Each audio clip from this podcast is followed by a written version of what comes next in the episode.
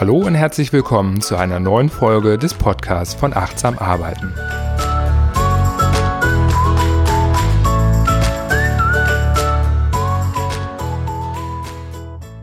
Bei mir ist heute Ralf Schlottmann. Hallo Ralf. Hallöchen Gerald. Ralf, vielleicht magst du dich am Anfang vorstellen, wer bist du, was machst du? Ja, also ich bin Ralf Schlottmann, bin geschäftsführender Gesellschafter der Ambient Sign GmbH. Wir sind Spezialisten für Fassadenplakate, die wir überwiegend bei Möbelhäusern anbringen, drucken, montieren, teilweise auch entwerfen und gestalten, bieten da halt ein paar Lösungen an. Nebenbei bin ich dann noch ein bisschen Vater von vier Kindern, habe eine lustige Familie, die halt zum Teil auch mit in der Firma mitarbeitet. Bin ausgebildeter Sport-Mental-Coach und ja, das ist so die Kurzfassung von dem, was ich so tue. Genau, das äh, konnte ich mir am Anfang, als wir uns äh, kennengelernt haben vor vielen Jahren, ganz gut merken von dem, was du machst. Du sagst, ich mache Fassadenplakate für Möbelhäuser. Also klarer und präziser und einfacher zu merken kann man schon fast nicht formulieren. Bei den Gesprächen, die ich führe mit den verschiedenen Unternehmern, die ich kenne oder dabei auch neu kennenlernen darf, da interessiert es mich natürlich immer, was ist so der Werdegang in der Vergangenheit gewesen? Was sind die Dinge, die gut funktioniert haben, die nicht so gut funktioniert haben? Und von dir weiß ich ja, dass du regelmäßig die Herausforderungen suchst. Du warst ja gerade erst vor einer Woche in Dänemark auf dem Trail-Marathon. Du hast mir Bilder geschickt, da geht's dann über den äh, Strand und über die Dünen und teilweise auch hoch die Dünen. Also Herausforderung ist etwas, was du liebst, was du gerne annimmst. Ja, das äh, gehört tatsächlich zu meinen Dingen, die ich so im täglichen Leben halt irgendwie immer habe ich sag mal, so ein ganz blöder Spruch ist, einfach kann ja irgendwie jeder. Und von daher, auch was zum Beispiel den Trail-Marathon anging, ja, da habe ich mich spontan angemeldet. So im Dezember fragte mich dann mal so meine Frau, sag mal, hast du dir eigentlich mal angeguckt, wozu du dich da überhaupt angemeldet hast? Und habe ich gesagt, nö, eigentlich nicht, aber äh, zeig doch mal. Und äh, ja, es ist also der härteste Trail-Marathon Dänemarks. Da war ich dann doch etwas schockiert, sage ich jetzt einfach mal, aufgrund der Herausforderungen, die ich mir da genommen habe. Aber letztendlich war es für mich halt eine Herausforderung, einfach für mich dort durchzukommen, anzukommen. Es ging mir nicht um Zeiten oder sonst irgendwas, sondern einfach mir zu beweisen, das schaffst du. Ne? Ja, Glückwunsch dazu. Also es, wie gesagt, ich habe die Bilder gesehen, das sah auch anstrengend aus. Ich glaube, das war mopsige vier Grad Außentemperatur. Du hast eben äh, einen Glaubenssatz sozusagen eingebaut. Du hast gesagt, das schaffst du. Das ist ja auch ein Motto, was du neben deinen privaten Aktivitäten, so habe ich dich kennengelernt, auch in dein berufliches Leben integrierst. Ja, das kann man so sagen. Also gehört halt einfach tatsächlich immer zu meinem Motto, äh, geht nicht, gibt's nicht. Ne? Weil ich sag mal, da habe ich auch den Spruch, der hängt bei mir im Büro an der Wand. Das ist halt einfach der Gedankengang, ja, dass es für alles immer eine Lösung gibt. Ne? Äh, geht nicht, gibt nicht, gibt's so lange nicht, bis irgendeiner kommt, der es nicht wusste, dass es nicht geht. Ne? Und es dann einfach macht. Und diesen Spruch sage ich auch unseren Auszubildenden, unseren Mitarbeitern, unserem Team regelmäßig und ich schmunzel mittlerweile. Das Aber ist äh, weitestgehend mittlerweile rausgestrichen als Gegenargumentation von meinem Team. Das ist ja bei dir aber kein hohler Spruch, wo du sagst, ach, den hänge ich mir mal dahin und ich schipper hier durch seichtes Gewässer. Du hast ja in der Vergangenheit viele Situationen durchlebt, die durchaus herausfordernd waren. Ja, das kann man schon so sagen. Also der letzte extremst Tiefschlag war im Grunde genommen, wir haben angefangen mit Fassadenplakaten. 2006 haben wir die ersten Fassadenplakate für Möbelhäuser produziert und dann so Step by Step uns dort in diese Richtung entwickelt. Dann äh, einer unserer größten Kunden waren Möbel Kröger und Möbel Rück hier aus dem Ruhrgebiet. Die wurden dann irgendwann von XXX Lutz gekauft und da war natürlich ein Großteil unserer Aufträge erstmal weg. Ich habe gesagt, okay, wir müssen gucken, dass wir die Aufträge langfristig halten können und habe mich dann dort engagiert, habe das Ganze sehr, sehr massiv begleitet und im Grunde genommen immer eine Lösung für den Kunden gefunden, was letztendlich dafür gesorgt hat, dass die noch Angestellten aus der Marketingabteilung, die dann irgendwann bei Luxia ersetzt werden durch die Zentrale, die so stark sich auch engagiert haben für mich, dass sie gesagt haben, okay, der hat eine Chance verdient. Wir haben dann die, die Aufträge bei XXXL für die Häuser Kröger Brücke erstmal ganz normal weitergemacht. Und dann habe ich gesagt, okay, wenn wir die Häuser kriegen, dann können wir eigentlich auch äh, ganz Deutschland den Auftrag kriegen und habe mich dann ja knappes Jahr lang extremst dort auch reingehängt und habe das dann auch geschafft, dass wir den Auftrag von XXXL bekommen haben, für sämtliche Häuser in ganz Deutschland die Fassadenplakate zu produzieren.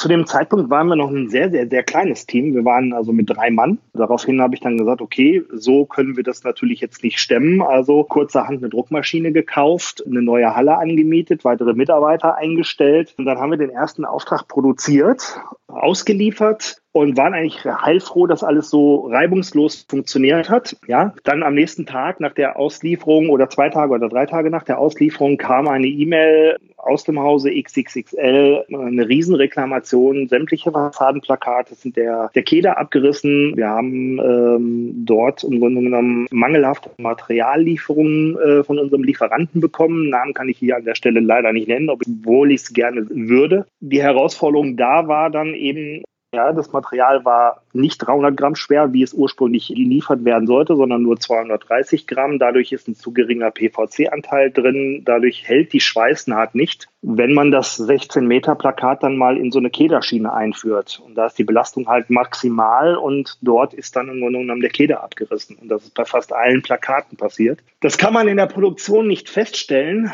nicht merken. Klingt komisch, ist aber leider tatsächlich so, weil die Materialien, die dieser Hersteller geliefert hat, die kamen halt aus Korea. Dort wird sehr, sehr viel mit Füllstoffen gearbeitet, so dass die Haptik von diesem Material ähnlich ist wie ein, wie ein höherwertiges oder schwereres Material letztendlich aber die Stabilität nicht gewährleistet ist. Und äh, der Kunde hat uns dann den äh, vorher vereinbarten 24 Monate währenden Gesamtauftrag gestrichen.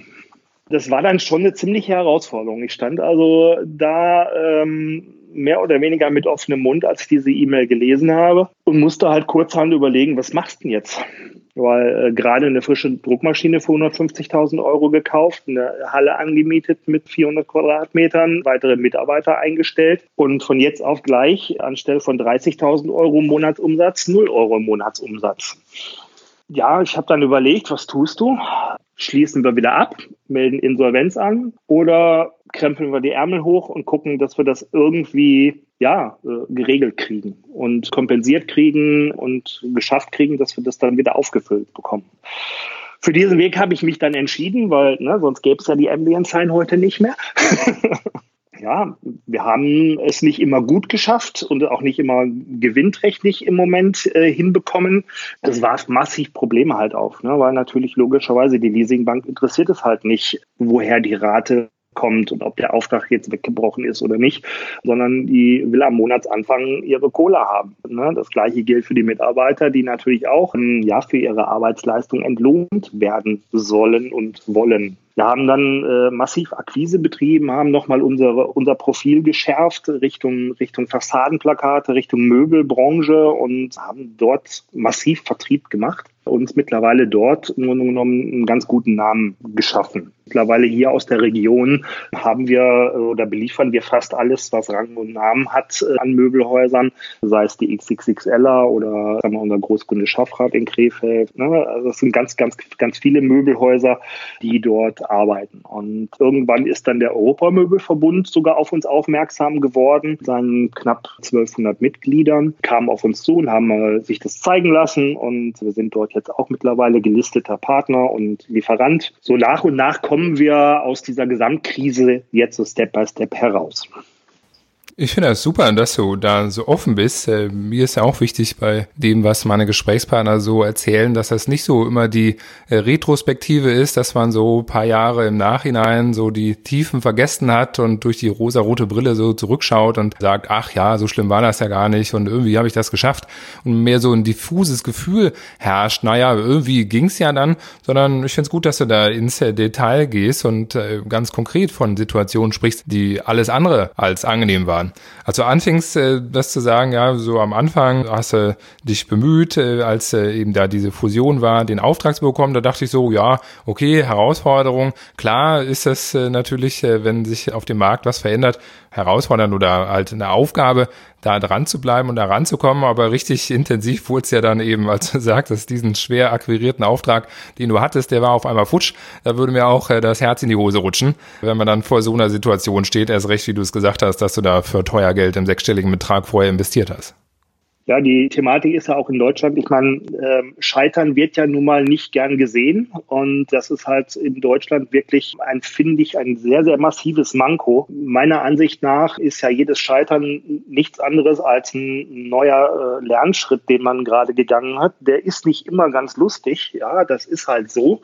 Lernen kann schön sein, Lernen kann aber auch schmerzhaft sein und ich sag mal, ähm, nachhaltig ist definitiv aus meiner Sicht der Dinge mittlerweile die Dinge, die man schmerzhaft erlebt erlebt hat und dann reflektiert hat und dann entsprechend ja neu agiert, anders agiert und daraus im Grunde genommen seine Lehren zieht. Ne? Und äh, da habe ich eine Vielzahl an Fehlern gemacht, auf die ich mittlerweile sehr, sehr stolz bin an der Stelle. Ja, auch wenn sich das komisch anhört, aber jeder Schritt oder jeder Fehler, den ich gemacht habe, der ähm, ja, macht mich jetzt heute zu dem, was ich bin. Das glaube ich total. Allerdings muss man da einerseits auch Bock drauf haben. Du hast ja eben durch deine Erzählung vom Trailmarathon, hast ja du da einen leichten Hang zur Qual oder eben zur äh, schmerzvollen Herausforderung vielleicht auf der einen Seite. Auf der anderen Seite, wenn ich so versuche, das äh, mit dem Titel des Podcasts in Übereinstimmung zu bringen, dann geht es ja bei achtsam Arbeiten auch darum zu wissen, warum man es tut und dann eben mit vollem Fokus und voller Energie auf dieses Ziel hinzusteuern und eben, ja, man wird fallen, auch ich bin schon oft gefallen und äh, erfolgreich ist, wer einmal mehr aufsteht, als er hingefallen ist, aber da hast ja du dann schon bei den einen oder anderen Fehlern die volle Dröhnung abbekommen. Ja, kann man schon so sagen. Ich glaube, so der ein oder andere wäre wahrscheinlich auch nicht mehr wieder aufgestanden. Und das gehört halt tatsächlich auch zu meinem Motto, letztendlich nicht unterkriegen lassen, immer wieder aufstehen. Punkt. Ne? Das Leben geht weiter, die Erde dreht sich weiter, nur weil da jetzt eine kleine Katastrophe passiert ist. Ja, das ist halt nicht schön, aber man muss auch Zeit haben, um dem Ganzen, ich sag mal, Raum zu schaffen, zu sagen, okay, diesen Schmerz muss ich jetzt mal erleben und nochmal nachspüren und was hat das jetzt eigentlich mit mir gemacht. Aber wenn man nach einer gewissen Zeit in der Lage ist, das halt so zu betrachten, ja, dann ist das halt tatsächlich auch ein Schritt, ja, um das Ganze halt dann, um gestärkt halt raus hervorzugehen na, und äh, dann letztendlich mit der nächsten Krise dann nochmal entspannter umgehen zu können. Und die nächste Krise kommt garantiert, weil das Unternehmertum ist permanent von Herausforderungen geprägt und da gibt es so viele Querschläge, die da reinschießen und man kann noch so sehr lernen, aber letztendlich auf alles gewappnet sein kann man tatsächlich nicht. Man kann nicht jede Situation schon erlernt haben oder erlebt haben.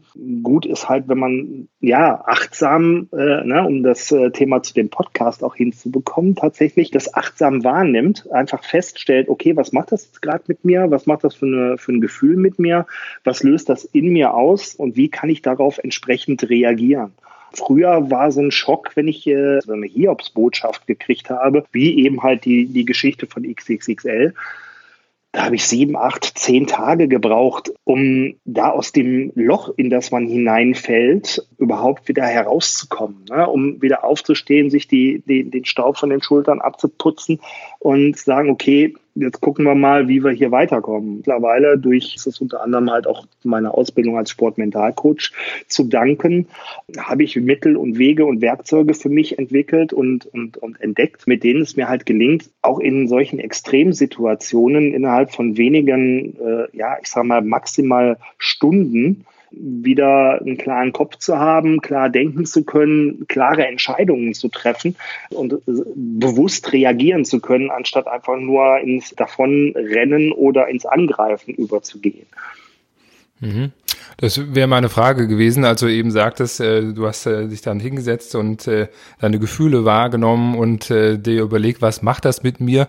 Das klang mir schon so und ich wusste es ja auch, aber das äh, kommt ja nicht von ungefähr, das äh, geht sicherlich nicht vielen so, dass sie dann reflektiert äh, dort sitzen und das auswerten, gerade weil ja die Emotionen möglicherweise dann auch äh, überkochen. Also das äh, ja, ist, glaube ich, wichtig fürs Verständnis, dass dir das nicht zugeflogen ist, äh, das so zu sehen, sondern dass du da äh, ganz spezifisch äh, dich mit beschäftigt hast und Tools und Tricks und Techniken gelernt hast, wie du damit umgehen kannst. Ja, ich beschäftige mich halt äh, sehr, sehr gerne mit dem Thema äh, Persönlichkeitsentwicklung, äh, sei es für mich selber, als auch gerne stehe ich da halt auch meinem Umfeld immer helfen zur Seite. Äh, bin da, glaube ich, auch mittlerweile ein ganz guter Sparringspartner für den einen oder anderen Unternehmerkollegen, mit dem ich mich da austausche. Äh, ne? Wir tauschen uns ja auch mal regelmäßig aus, immer mal wieder spannende Gespräche. Und das ist halt etwas, ja, was ich halt auch für mich erlernt habe, damit umzugehen, weil ich halt einfach wissen wollte, wo kommt das her? Die Idee mit dem Sportmentalcoach kam eigentlich aus meiner Familie, weil mein Sohn spielte Fußball. Ich habe mich halt gewundert, wenn er beim, der war beim MSV Duisburg und äh, wenn die gegen Bochum gespielt haben, sind sie mit breiter Schulter auf oder mit breiter Brust auf den Platz gelaufen. Ja, und wenn die mit äh, gegen Leverkusen gespielt haben, äh, mit hängenden Schultern und gesenkten Köpfen. Und genauso waren dann auch die Ergebnisse. Und mich hat das fasziniert, das zu beobachten. Ich habe mich dann gefragt, wo kommt das her? Wie, was macht das da äh, im Unterbewussten? Und habe mich dann ja entschlossen, eine Ausbildung im Bereich äh, Mentalcoaching und Sportmentalcoaching zu machen. Und ja, mittlerweile muss ich halt sagen, die Tools, die ich dort erlernt habe, kann ich unfassbar gut für mich selber einsetzen, um eben halt auch wieder klar in die Spur zu kommen, klar ins Bewusstsein zu kommen und klar ins Handeln zu kommen. Und ja, vor allen Dingen, um das Ganze halt auch nicht solche Auswirkungen haben zu lassen, dass vielleicht irgendjemand anders äh, oder ich selber so massiv gesundheitlich dann ins Leiden komme, dass da äh, Dinge passieren, die ich nicht mehr steuern kann. Mhm. Wir beide haben uns ja auch in einem Netzwerk für Unternehmer kennengelernt und ich weiß ja, dass du eben viel Kontakt mit anderen gleichgesinnten Unternehmern hast. Was ist denn, wenn wir bei diesem Thema gerade sind, eine Herausforderung, die viele Unternehmer haben und wo du mit einer ganz konkreten Technik vielleicht unterstützen kannst, äh, wie du das eben gesagt hast, zum Beispiel die Reflexion oder die Wahrnehmung, was machen Gefühle mit mir? Was ist so ein typisches Szenario und wie kann der Hörer, der jetzt äh, ganz gespannt ist, eine Lösung zu finden, wie er selber damit umgehen kann? Was wäre für den ein guter Tipp? Ja, ich sag mal, wenn wir jetzt mal von so einer Ausnahmesituation ausgehen, irgendein Kunde ruft an, motzt einen an oder äh, ich sag mal, man hat eine etwas unglückliche Geschichte, dass eine Reklamation kommt, die wahrscheinlich vielleicht sogar auch noch berechtigt ist und da muss man ja darauf reagieren. Dann ist der Kunde vielleicht in dem Augenblick auch ungerecht zu einem und berührt einen emotional und das bringt einen insgesamt vielleicht auch finanziell in Schwierigkeiten, die ganze Situation. Dann passiert, dann löst das in einem Stress aus und sagen wir, Stress ist nichts anderes für das Unterbewusstsein als das Thema Angst. Und da fallen wir halt in unsere, ich sag mal, Grundfunktionen und Grundmotoriken zurück, die wir schon als Neandertaler mit uns getragen haben, nämlich ne, Angriff oder Flucht. Und da funktioniert das Denken nicht. In dem Augenblick, wenn ich mich auf bestimmte Atemtechniken zum Beispiel konzentriere, kann ich es schaffen, diesen Stresslevel wieder zu senken. Und durch den gesenkten Stresslevel kann ich dann irgendwann nach wenigen Minuten halt auch wieder einen klaren Gedanken fassen. Das bedarf einiges an Training, weil man natürlich natürlich nicht immer in der Lage ist, in so einer Situation das überhaupt wahrzunehmen, dass man gerade eben halt quasi auf der Flucht ist oder im Angriffsmodus ist, ja, ähm, und einfach nur noch vollautomatisch funktioniert. Und das kann man halt dahingehend trainieren, dass man einfach sich beobachtet, auch im Nachhinein, wenn ich so eine Situation durchlebt habe, was habe ich denn dann getan? Habe ich ein Telefon durch die Gegend geworfen oder was auch immer? Was sind so die typischen Wutreaktionen, die dann letztendlich in, in Ventil suchen und äh, habe dann gesagt, okay, ich gucke, wie entstehen die? Und habe dann äh, mir abtrainiert oder antrainiert, mir ein Stoppschild zu basteln in dem Augenblick, auf das ich schaue, durch eine Reaktion, durch ähnliches. Und äh, durch diese unterbewusste Handlung kam ich dann halt wieder ins Handeln und konnte dann im Grunde genommen meine Atemtechniken anwenden oder mal einfach einen Spaziergang machen um halt wieder komplett einen Break reinzukriegen. Man muss halt in dem Augenblick, wo so eine Situation entsteht, einfach anfangen, irgendwie die Muster zu durchbrechen. Da gibt es unfassbar viele Möglichkeiten, sei es eine Atemtechnik, sei es meditieren, sei es blöd schauen, sei es spazieren gehen oder Fahrradfahren oder Motorradfahren oder laut Musik hören und mitsingen ist übrigens eine sehr gute Variante, weil man da eben halt parallel noch mit der Atemtechnik arbeitet. Man muss halt einfach schauen, dass man sein Gehirn beschäftigt kriegt und zwar mit Dingen, die eigentlich ja standardmäßig sind. Also ähm, ne, Einatmen, Ausatmen bei Atemtechnik. Ne? Wenn ich mich darauf konzentriere, wie meine Bauchdecke sich hebt und denkt, wie ich das ja auch beim Meditieren mache, dann kriege ich letztendlich das Gehirn wieder dazu, sich auf einen Punkt zu konzentrieren. Und mit dieser Fokussierung kann ich dann halt Step by Step den Stresslevel runterfahren und kann dann im Grunde genommen wieder normal agieren. Weil Multitasking ist ja so, eine, so, ein, so ein wunderbarer Begriff, der da immer in der Gegend rumläuft. Multitasking gibt es aber nicht. Das Gehirn kann nur einen Mechanismus nach dem anderen abrufen und abarbeiten. Und wenn ich meinem Gehirn die Aufgabe gebe, einatmen, ausatmen, einatmen, ausatmen, ja, und das laut oder im, im Kopf mitdenke, dann ist in dem Augenblick nicht mehr die Möglichkeit, sich über den anderen zu ärgern oder Gedanken zuzulassen, weil sobald ich mich auf diesen Gedanken konzentriere, hört dann irgendwann das, äh, dieser Automatismus mit den, den Selbstkritiken oder ähnlichen Dingen, die dann da ablaufen, eben halt auf. Das muss man trainieren, muss man halt schauen, wie es geht, aber ist eine, eine Möglichkeit, die man sehr gut üben kann.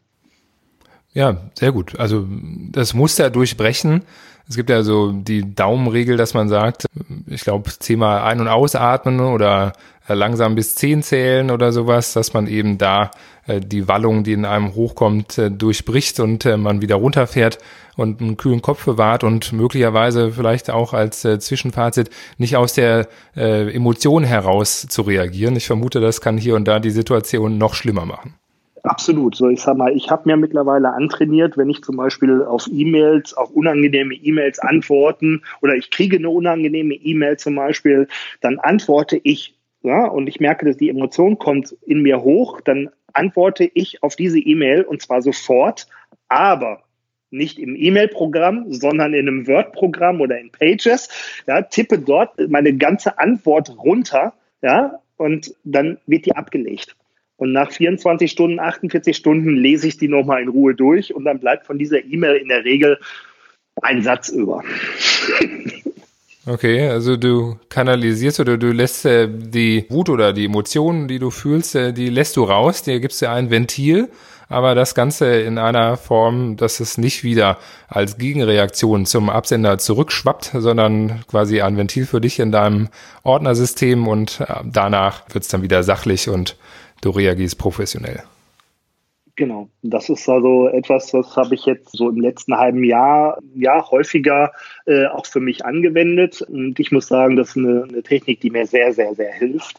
Einfach weil in dem Augenblick, wo man so eine Wut oder so ein unangenehmes Gefühl in sich trägt, ja auch irgendwie dafür ein Ventil schafft. Man äh, löst diese Ohnmacht und kommt dadurch, dass man diese Ohnmacht löst, letztendlich auch wieder in einen guten State. Ne? Nach dem Motto, so, jetzt habe ich es raus und dann kann ich dann entsprechend anschließend auch wieder, ich kann dann auch drüber lachen. Ne? Also wenn ich äh, am nächsten Tag mir die E-Mails durchlese, oh Gott, oh Gott, hättest du das abgeschickt.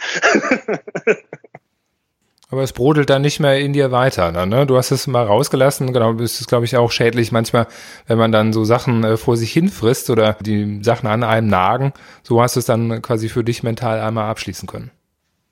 Ja, das ist eben halt genau der Punkt, weil es kocht nicht immer wieder hoch. Ne? Ich sag mal, selbst wenn wir jetzt mit einer Atemtechnik oder ähnlichen Dingen auf Sachen reagieren und das, äh, den Stresslevel wieder runterfahren, gibt's ja immer wieder Auslöser, die dann das Ganze wieder nach oben holen.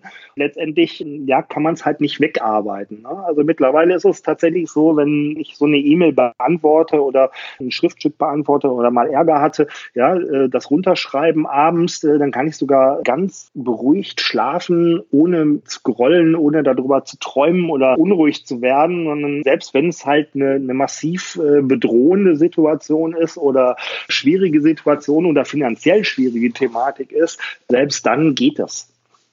Jetzt weiß ich ja von dir, dass du dein Büro im Betrieb als produzierendes Unternehmen lange neben der Produktionshalle hattest. Wie sehr kann man sich auf diese Dinge konzentrieren und wirklich fokussiert bleiben und achtsam sein, reflektieren, wenn man direkt äh, neben einer lauten Betriebsstätte arbeitet? Ja, ist eine spannende Herausforderung tatsächlich. Ich habe mir mittlerweile dort verschiedene Techniken ausgetestet, wirklich um das Ganze hinzukriegen. Ich habe Monate gehabt, wo ich in diesem Büro saß und im Grunde genommen eigentlich erst arbeiten konnte, als alle gegangen waren. Dann habe ich mich irgendwann gefragt, nee, das kann jetzt irgendwie nicht sein. Kann nicht sein, dass du acht Stunden im Betrieb sitzt, eigentlich nichts geschafft kriegst und da muss, muss sich irgendwas ändern. Habe mir mittlerweile im Betrieb Zeitfenster geschaffen, also ich strukturiere meinen Tag durch und zwar wenn ich in den Betrieb komme, gibt es erstmal anderthalb Stunden, wo meine Bürotür offen ist. wo also auch ganz klipp und klar jederzeit die Mitarbeiter reinkommen können, Fragen stellen, Rückfragen stellen, wir über Planungen sprechen, über Abläufe, über Kundenanfragen oder ähnliche Dinge. Und nach diesen anderthalb Stunden sorge ich dann gut für mich, indem ich mir halt einen Tee mache, Kaffee mache, entsprechende Flasche Wasser hinstelle und dann mache ich die Türe zu. Meine Mitarbeiter wissen dann die nächsten anderthalb Stunden, wenn nicht gerade vor der Tür jemand stirbt, die Hütte abbrennt, dann hat da keiner reinzukommen ich gehe dann mittlerweile so weit, na, du sagtest es ja schon, ist eine laute Betriebsstätte, die Druckmaschine rasselt die ganze Zeit. Und dann werden ja noch die Banner verschweißt, was auch per Heißluft geschieht, ist also auch nicht leise. Ich setze mir mittlerweile tatsächlich Kopfhörer auf, lasse dann entsprechend ruhige, sanfte Musik laufen, damit ich halt wirklich die anderthalb Stunden komplett quasi mich rausnehme aus der ganzen Thematik. Das hilft mir so über den normalen Werktag. Und ich habe ja, wie du weißt, auch noch ein Büro in Mörs. Also die Produktionsstätte ist in Neukirchen-Flühen im Augenblick. Und wir haben in Mörs noch ein kleines Büro, wo in der Regel nur meine Frau und ich drin hin und wieder sitzen, was wir jetzt seit ein paar Wochen wieder reaktiviert haben, was ich entsprechend schön eingerichtet habe. Es ist quasi so ein richtiges Wohlfühlbüro. Und wenn ich an Unternehmensstrategien oder an Dingen arbeiten will, wo ich weiß, ich brauche jetzt mal einen ganzen Tag komplett für mich, meine Ruhe und dann organisiere ich das so, dass alle Abläufe geklärt sind und dann fahre ich nach Mörs ins Büro äh, und äh, schalte dort das Telefon aus und dann arbeite ich dort ganz in Ruhe für mich alleine hier, ja, um das Ganze halt wirklich fokussiert runterzukriegen. Ne? Ja, also Achtsamkeit und vor allem Proaktivität äh, beim Arbeiten. Also ich finde das äh, interessant, wie du das machst, dass du quasi unterschiedliche Arten und Weisen hast, wie du arbeitest, wie du gesagt hast. Auf der einen Seite schon präsent und ansprechbar zu sein für die ganzen Themen, äh, ja, Kontakt mit Mitarbeitern und Führung auf der einen Seite, aber eben dann genauso konsequent in die andere Richtung, dass du sagst, jetzt ist äh, Konzentrationszeit. Ich glaube, das ist etwas, was äh, viele nicht hinbekommen, diesen Spagat, dass sie alles und nichts machen und äh, man kann reinkommen oder auch nicht. Und das eben auch zu den Zeiten, wo man sich eigentlich konzentrieren möchte und dann doch immer Ablenkungen reinkommen, das Telefon klingelt oder es kommt jemand rein oder dies oder das oder jenes. Ähm, ich glaube, das ist wichtig, das so zu machen, wie du es äh, dargestellt hast, dass man ganz klar ist und vorher weiß, was jetzt passiert und alles dafür tut, dass das auch passiert ne? und man nicht eben reagiert auf das, was mit einem passiert. Das war auch ein langer Weg dahin, muss ich gestehen. Also einfach war das nicht. Das klingt einfach. Tatsächlich ist es aber nicht leicht umzusetzen weil gerade in einem Produktionsbetrieb sind halt so massive Anforderungen, wo halt ständig halt auch äh, noch eine Rückfrage entstehen kann, wo halt ständig Dinge sind, auf die man unmittelbar oder auf die ich dann halt Einfluss nehmen musste, weil ich sie noch nicht an, an die Mitarbeiter oder ans Team delegieren konnte. Mittlerweile haben wir dort relativ viele Systeme geschaffen, die die normalen Produktionsabläufe gut im Griff haben, so dass wirklich in den anderthalb Stunden morgens und dann in den anderthalb Stunden mittags nochmal das ausreicht, um entsprechend dort zu agieren. Selbst wenn ich mal eine Woche, so wie jetzt zu dem Trailmarathon nach Dänemark fahre, wo ich dann halt auch Sachen zum Arbeiten mitnehme, um am Unternehmen zu arbeiten, selbst da kommen dann keine Rückfragen, weil das produktionstechnisch halt einfach läuft. Mhm, ja, absolut. Du hast eben schon ein paar Punkte in Aussicht gestellt oder die Punkte benannt, an denen du gerade dran bist. Was sind so die nächsten Baustellen und Herausforderungen? Wo willst du noch was optimieren? Ja, wir sind im Moment an ganz vielen Baustellen noch dran. Wir sind jetzt dabei, nochmal das Thema Fassadenplakate nicht nur für Möbelhäuser, sondern eben halt auch für eine breitere Klientel attraktiv zu gestalten. Wir werden dorthin gehend unsere Positionierung noch ein bisschen auf das Produkt spezialisiert haben. Wir werden halt aber auch, weil unter anderem im Europamöbelverbund sind relativ viele kleinere Häuser, die ja keine Riesenbanner-Themen haben, aber auch dort werden werden wir im Grunde genommen etwas schaffen. Das ist zumindest jetzt so der Plan, dass dort jeder kleine Möbelhändler aus unserem Online-Shop, der dort entstehen wird, quasi einen Banner schon sich selber konfigurieren kann in relativ kleiner Größe, was mit einem ganz einfachen Rahmensystem geliefert wird, was sich der Kunde auch selber montieren kann. Wir schaffen dort mit dem Verband eine individuelle Lösung für die kleineren Häuser, damit diese auch eine attraktive Außendarstellung schaffen können, aber gleichzeitig individualisiert, nämlich mit ihren eigenen Schriftzügen, ihren eigenen Firmenlogos oder ihren eigenen Rabattkennzeichnungen, die sie dort einbauen. Das ist so der nächste Schritt, der jetzt entstehen wird. Einmal im Bereich Großfassadenplakate noch die Kundschaft aufbreiten und dann eben halt im kleineren Bereich nochmal Spezialprodukte schaffen, die sehr, sehr nah an den Fassadenplakaten dran sind, aber im kleineren Bereich. Mhm, ja, das klingt äh, sehr klar und vor allem im Vergleich zu vielen anderen Unternehmern und Selbstständigen äh, eben sehr präzise, was auch deine Positionierung angeht. Ich hatte eingangs gesagt, dass äh, ja man das, was du tust, recht klar und konkret und auf den Punkt zusammenfassen kann und das weiter zu bearbeiten und sich da noch spitzer aufzustellen, das ist gut und ich glaube, das klappt eben auch nur dann, wenn man neben dem Arbeitsalltag wirklich die Möglichkeit hat, wie du es ja gesagt hast, in deinem separaten, ruhigen Büro wirklich äh, sich Gedanken um strategische Aspekte machen zu können. Ja, das ist absolut entscheidend an der ganzen Geschichte. Das ist etwas, was ich auch lange, lange lernen musste. Endlich einfach zu sagen, okay, das, ich brauche diesen Abstand vom Betrieb und von der Produktion und ich muss mir diese Ruhe und diese Ruhezone halt auch schaffen. Das war das eine. Und das andere ist, nach Mörs ins Büro zu fahren, den Betrieb, den Produktionsbetrieb zu verlassen, quasi loslassen zu können an der Stelle. Das musste ich halt auch massiv erst erlernen, weil ja, man hat ja permanent dieses schlechte Gewissen. Jetzt lässt du die alleine, machen die alle alles richtig. Und also das ist so ein Gedankenkino, was dann anfängt zu laufen und zu rattern und sich das abzutrainieren und zu sagen, okay, pass mal auf, das, was du jetzt hier tust, ist ja nicht Hobby, Urlaub oder sonst irgendwas, sondern du arbeitest jetzt am Betrieb anstatt im Betrieb und das bringt allesamt deutlich nach vorne und du musst deswegen kein schlechtes Gewissen haben und die machen das schon. Das ist äh, schön zusammengefasst. Äh, das ist äh, bei vielen, mit denen ich hier spreche, wirklich ein sehr wichtiges und eben auf den Punkt gebracht, das Fazit, eben sich wirklich überflüssig zu machen und loslassen zu können und Vertrauen in seine Prozesse und in seine Mitarbeiter zu haben. Das ist, glaube ich, etwas, was vielen selbstständigen Unternehmern schwerfällt, das zu tun. Ja, absolut. Man fängt ja als Unternehmer in der Regel selbst und ständig an und irgendwann kommt man an einen Punkt, wo man halt einfach das nicht mehr alles alleine handeln kann und dann muss man Dinge abgeben. Und abgeben ist ja natürlich erstmal ein vermeintlicher Machtverlust, wobei das natürlich totaler Quatsch ist das, was so im Kopf abläuft, hat ja nicht immer was mit der Realität zu tun. Und da dann einfach sagen zu können, okay, das Loslassen da an der Stelle zu sagen, okay, wir schaffen Systeme, wir kontrollieren die Systeme, gucken, ob sie funktionieren, dann entsprechend an einem, ab einem gewissen Punkt dann einfach zu sagen, okay, und jetzt wird's funktionieren, jetzt läuft jetzt lassen wir los und sich dann auch Rat zu machen, ist der richtige Weg an der Stelle. Verantwortung wirklich an die Mitarbeiter abzugeben, ist erstaunlich, es treibt auch Wahnsinnsblüten. Ja, das läuft so autark ab, dass ich mich da überhaupt nicht mehr einklinken muss.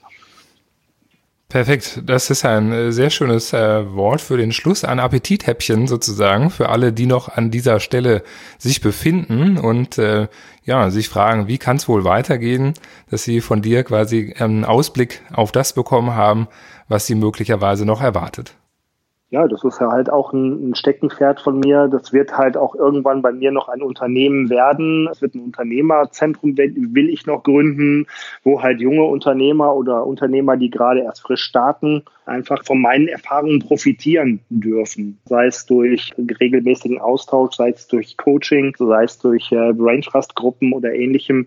Das ist so ein Konzept, was ich erarbeiten möchte in den nächsten 12 bis 24 Monaten. Also den ersten Ballon will ich dieses Jahr noch starten, aber dazu vielleicht dann später an, an einer anderen Stelle nochmal gerne mehr. Sehr gerne, genau. Das ist, äh, das eint uns an der Stelle eben, Wissen weiterzugeben und anderen Menschen dabei zu helfen, noch erfolgreicher zu werden. Deswegen sind wir ja, wie du es auch schon gesagt hast, regelmäßig im Austausch. Und ja, ich danke dir für deine Offenheit heute, da wirklich von Dingen zu sprechen, die wer anders vielleicht lieber vergessen möchte oder unter den Teppich kehrt. Danke, dass du das alles mit uns geteilt hast. Das war sehr wertvoll. Viele sehr gute Tipps, die man auch in der Praxis anwenden kann. Herzlichen Dank für das Gespräch mit dir heute. Super, ich danke dir, Gerald, für die Möglichkeit, mit dir hier dieses tolle Interview zu führen. War äh, fantastisch, hat mir viel Spaß gemacht. Ja, und ich freue mich, wenn es den Zuhörern auch gefällt. Hervorragend. Ich danke dir, Ralf. Bis bald.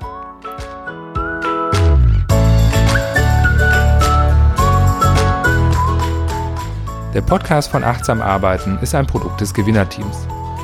Mehr Informationen findest du unter www.gewinner.team.